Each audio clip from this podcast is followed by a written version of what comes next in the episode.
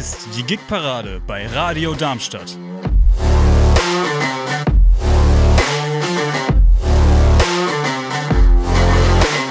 Sie empfangen uns auf der 103,4 MHz und im Internet unter radiodarmstadt.de. Jetzt auch als Podcast. Moldova Horror. Wenn euch das gefallen hat, gibt's mehr davon schon am Donnerstag, den 30. Juni im Agora. Beginnt ab 20 Uhr mit 18 Euro Eintritt. Und dahinter stecken Susi Evans und Silvia Charanko. Now I have Susie Evans in the line on the phone. Hello. Hello. And as you recognized as a listener on the radio, I have to switch my language uh, to English. And the reason for that is my first question. So, where are you from? I come from London, in England. Your music, your genre is called uh, klezmer and Yiddish melodies. How did you came to that specific music? Is that uh, something you listen to uh, privately also? Yeah, this is a type of music I've played for more than 20 years. I studied this music, first of all, in London. Um, there's a community called the Jewish Music Institute, and they run Klezfest. And this is where I first started playing klezmer music. Can you describe the music? What is typical for that type of music? This is uh, Jewish Eastern European music. It's played for weddings and celebrations. And it's from the Yiddish speaking Jewish communities who lived in Eastern Europe in countries like Poland, Russia, Belarus, Ukraine, Moldova, Romania, um, many countries where the Yiddish speaking Jews were living up to 100 years ago. You also named a bunch of uh, countries where this music is listened and uh, heard. So, uh, where do you had already gigs in which countries? Can you name some? Well, actually, mainly we play in Western Europe, in Germany, and of course the UK. Um, actually, this klezmer music community is more based in in every country now. It's not you, you don't find klezmer music being played in Eastern Europe by Yiddish speaking communities now. Um, the Jewish musicians migrated to places like New York in America, um, but this was already nearly 100 years ago or more. Um, so if you want to find klezmer music played, you'll find it in Germany and in the USA. Um, so this is where we play most of our concerts. And I have visited Eastern European countries, but not for studying klezmer music, just because I wanted to visit these countries and and learn something about other folk music cultures. Can you describe the people going to your concert? Are there a closed circle or are there all kind of people like uh, they're they're also listening to pop r&b blues hard work or are there is this only a specific type of people listening well i think our audiences they enjoy a wide range of music from classical to folk to pop to jazz to blues to different types of roots or world music um, klezmer music really fits into a lot of these categories. It's, it's folk music and it's also um, roots and world music, and it's close to classical and using jazz influence as well. Because what happened was the Jewish musicians from Eastern Europe took the music to America, and there became something called Yiddish swing back in the 1930s, and the music got integrated into American music culture. The first song we heard is called Moldovan Or, and I can't remember any lyrics. So, um, how can you engage the people uh, to feel the music and give you the feedback as a musician? Because normally, as I know concert, the people are singing to the songs, but how is this possible without text? Oh, so your question is how do you communicate music without lyrics and without spoken and without songs? Well, klezmer music actually is entirely instrumental music.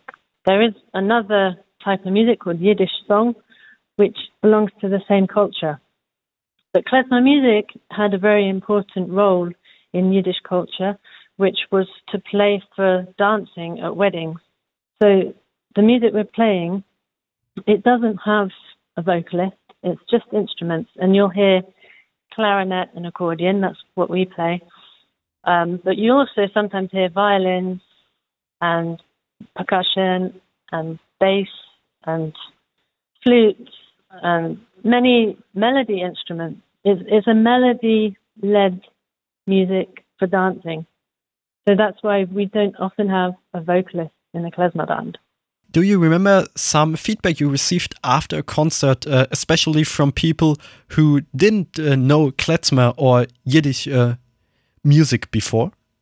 Yeah, many people come and they say, I had no idea what to expect, but I loved it. So this is the kind of feedback, of course, we like this.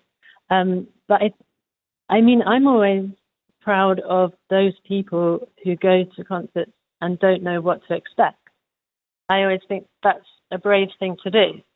Um, but I think people are open to many different ideas and musical cultures. And klezmer music is usually something like it's got every every aspect of life in the music. There's there's sadness and joy and darkness and lightness.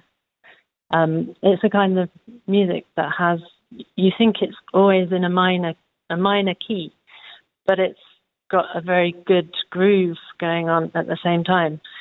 So it's a bit like dancing and crying at the same time. It's like life itself. But you aren't alone. You're playing the gigs with Szilvia Csaranko. Can you say something about her? Szilvia lives in Hanover, but she was born in Hungary, in Budapest, and her parents, who are both professional cellists, they moved to Germany when she was three. So she grew up in Germany, but she is fluent Hungarian speaker, and um, she trained as a classical piano player, but then she moved to accordion, which is a great folk instrument and also very nice instrument for klezmer music. And how do you meet each other? We met at a festival called Yiddish Summer Weimar. This is a big um, klezmer music and Yiddish music festival in Weimar, in Germany, in the summer, which has been going more than 20 years. Many people from the international klezmer community meet there every year. So we met there in 2018, and the following year we formed this duo project. During the last years, during the pandemic, how did you two handle to play music when it wasn't allowed or possible to meet people?